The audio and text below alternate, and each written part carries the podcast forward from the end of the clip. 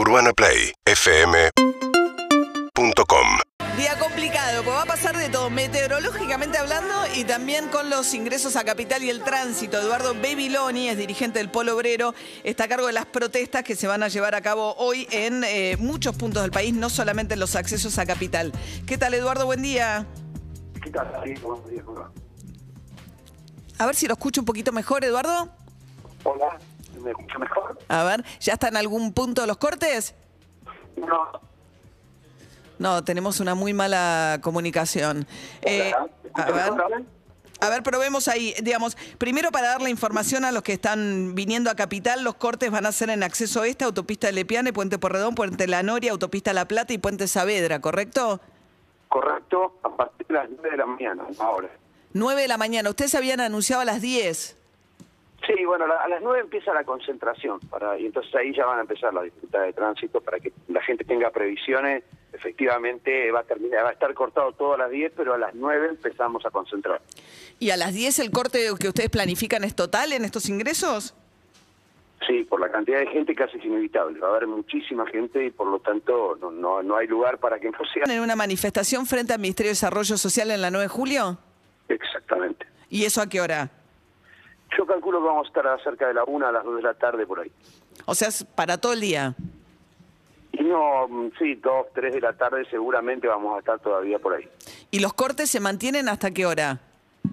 Y hasta la 1, si, si hay una, una vía de negociación, porque lamentablemente, como lo sabe usted, también lo sabe el gobierno, y no tenemos ni un llamado telefónico para decir, a ver, en qué cosas podemos acercar una propuesta de emergencia. El gobierno está en otra cosa, lamentablemente. Es decir, se ve que leyó mal lo que, lo que la gente le explicó hace un mes atrás y no está dando ninguna respuesta ni las más elementales. Cuando falta la comida en los comedores populares, la situación ya es extrema y ya se, se, se, arroja a la gente a una situación de desesperación. Es decir, es muy preocupante que el gobierno no esté mirando que 11 millones de personas comen en comedores populares estén pasando esta situación en este momento. Ahora, si uno ah, hubo una ampliación de los planes sociales del plan Potenciar Trabajo desde el ah, paso para acá. Eh, 300.000 personas, según algunos relevamientos, ingresaron al Potenciar Trabajo en este plazo. Deben haber entrado en otro país, ¿eh? porque acá la gente, no, lo- los barrios donde nosotros vivimos no hubo ningún ingreso de potencial trabajo. Es más, mire, el gobierno dijo que a partir de las elecciones, inclusive todo fue a partir de las elecciones, cual también eh, es sospechoso que, que- que ocurra eso, dijo que había 3 millones de personas que iban a recibir un IFE, que no recibieron, que además iba a ser por un solo mes. Si alguien recibió un IFE, ingreso familiar de emergencia, quiere decir que está en emergencia total.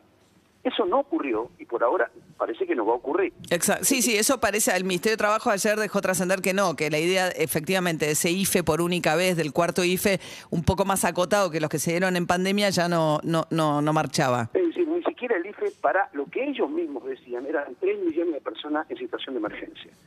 Es decir, que claramente no está viendo el problema el gobierno y cree que con algunas medidas cosméticas, en algunos casos con medidas que directamente son negativas.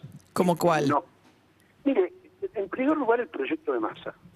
El proyecto de masa es una, una vuelta más en una tomada de pedo para la población y encima, ojo que puede ser significar un gasto enorme que va a pagar toda la población para financiar a la patria contratista de este país. La- El proyecto de masa es transformar, digamos, que los que hoy cobran el poten ¿Cuánto es un potenciar trabajo en este momento? 15 mil pesos. 15 mil no pesos. Para nada. que los que cobran 15 mil pesos se incorporen a algún tipo de, de empleo y, y el Estado les sigue pagando como el, el gran parte del sueldo y Claro. además no pagan cargas patronales por, por un año. Claro, ahí estaría el subsidio que pagamos todos. Usted y todos los contribuyentes de este país, a la patria contratista de este país, que ha hecho muchísimos negocios con el Estado. Porque Pero esto está dirigido a trabajadores que eh, se eh, van a ir a la obra pública. y- y a la- a la ¿Cómo? obra pública. No hay obra pública. Ese es el problema. No hay obra pública, por un lado. No hay inversión en obra pública. Estamos sometidos a un ajuste brutal de parte del gobierno, al servicio de un ajuste de las cuentas fiscales que el gobierno está haciendo en función del acuerdo con el fondo, que eh, dejan a la obra pública prácticamente sin obra pública. Hay, hay, hay, algunas cosas que uno ve en los barrios que son absolutamente cosméticas. Estamos charlando con Eduardo Bebiloni, que es dirigente del Polo Obrero. ¿Coincide, Eduardo, con las críticas que se le han hecho, digamos, otro de los planes, por ejemplo, el plan previaje y también lo que tiene que ver con los subsidios a los viajes egresados en la provincia de Buenos Aires, tienden a ser, como llamó en algún momento Guzmán, también como subsidio pro rico al tema de las tarifas, los servicios públicos. O sea, sobre todo el previaje, que va a sectores de de ingresos medios y altos. El gobierno dice, bueno, pero es virtuoso porque después vuelve, porque activa un sector que está muy frenado y eso genera empleo, etcétera. ¿Ustedes creen que hay un sesgo también en los subsidios que van a los que clase media y no a los más pobres? Sí, claro, hay cosas que no se entienden. Miren, lo único que es virtuoso es que si la gente tenga un trabajo empezar, para empezar, los que no la tienen, y que el salario sea un factor de desarrollo. No lo es hoy, porque el salario es bajísimo en la Argentina.